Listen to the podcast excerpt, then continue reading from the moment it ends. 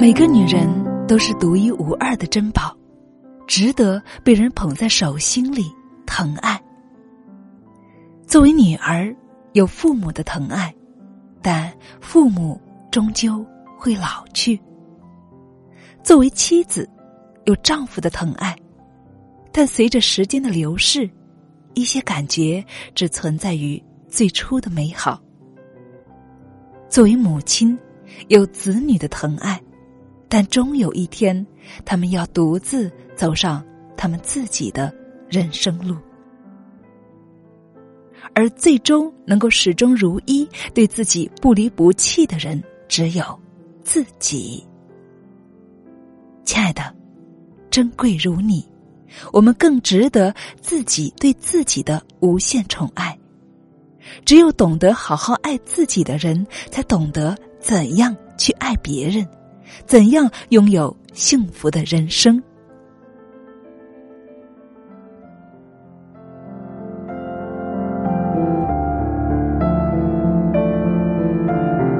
嗨，亲爱的闺蜜，你好吗？一年一度的女神节马上就要来了，你一定要记得跟自己说一声辛苦了。我是清新，欢迎走进我们的女人课堂。其实我经常在想啊。我们为什么非要等到三月八号才给自己过节，才对自己说要好好爱自己，自己辛苦了呢？我们为什么不把每一天都当做节日呢？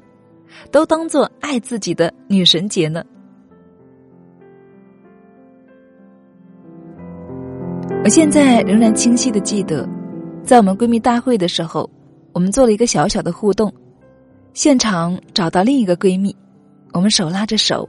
面对着面，眼神注视着对方，想象着对方就是另一个自己。然后，我们就对着他，把自己的心里话说出来。当时，我们是这样引导的：随着音乐，我们说：“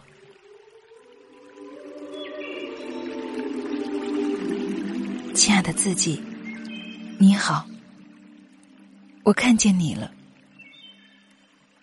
真实的触摸到你了，你就站在我的眼前。这么多年来，我一直忽略了你，对不起。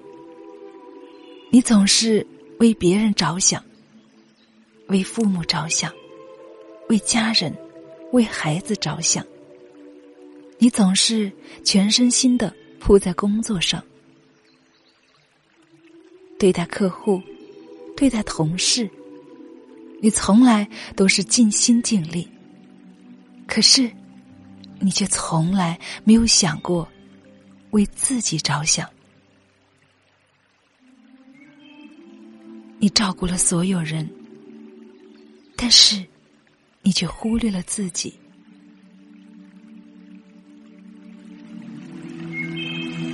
辛苦，很多时候你也特别的无助。有些苦你从来不对任何人说，只有你自己知道。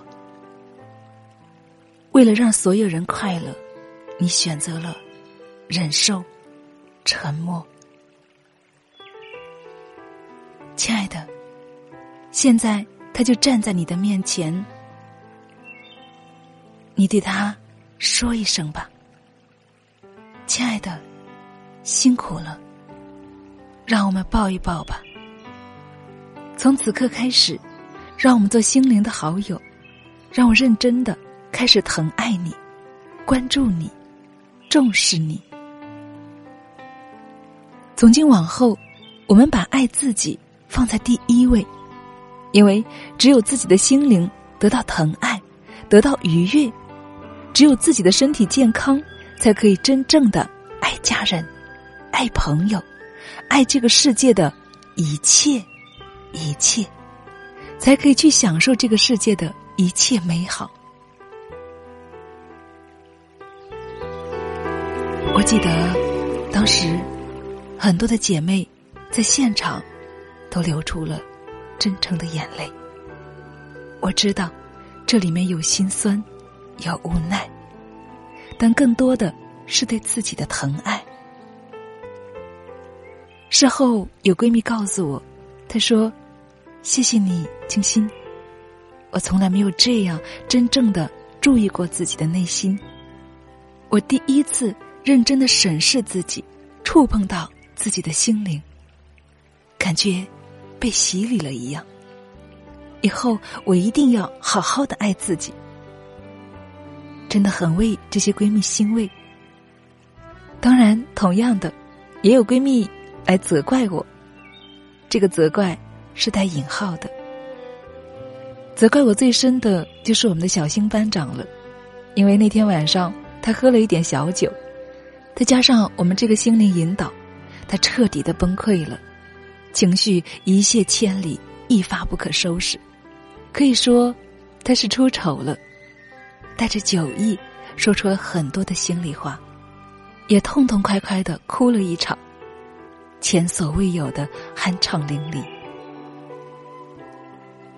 事后他后悔死了，他说：“坏亲星，都怪你，谁让你做什么情绪引导，害得我这么失态，一定很丑。”但是你们知道吗，亲爱的？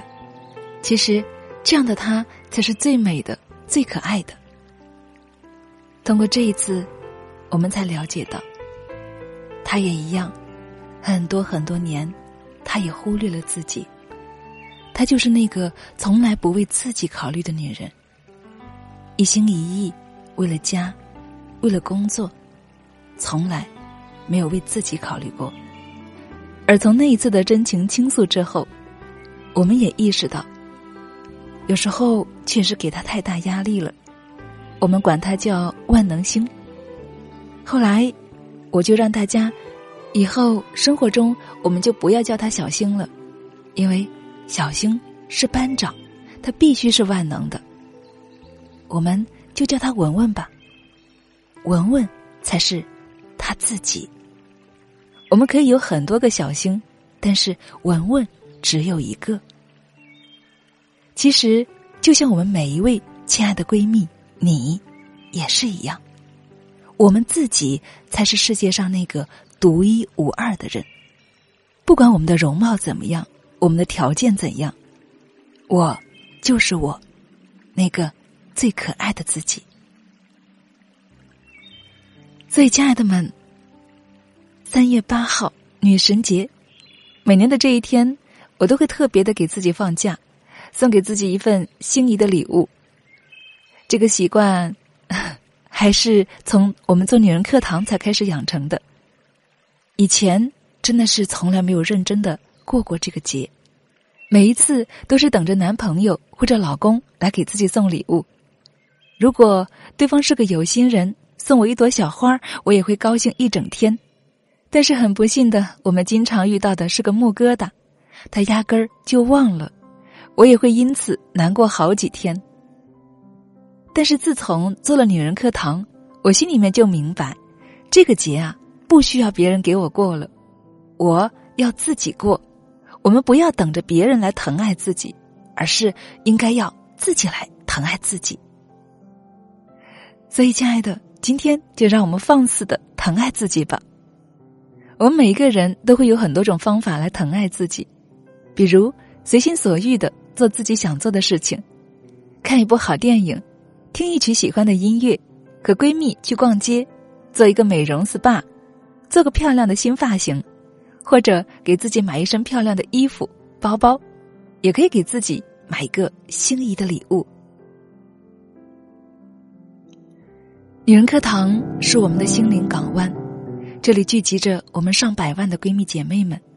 我们每一个人都有不同的疼爱自己的方式，亲爱的，你是什么样的方式疼爱自己呢？